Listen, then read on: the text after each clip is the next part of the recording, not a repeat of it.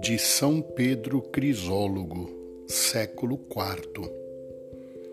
Há três coisas, meus irmãos, que mantêm a fé, dão firmeza à devoção e perseverança à virtude.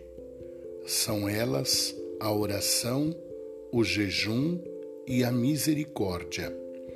O que a oração pede, o jejum alcança e a misericórdia recebe.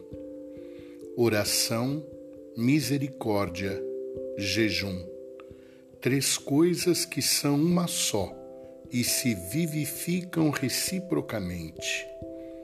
Quem ora também jejue, e quem jejua, pratique a misericórdia.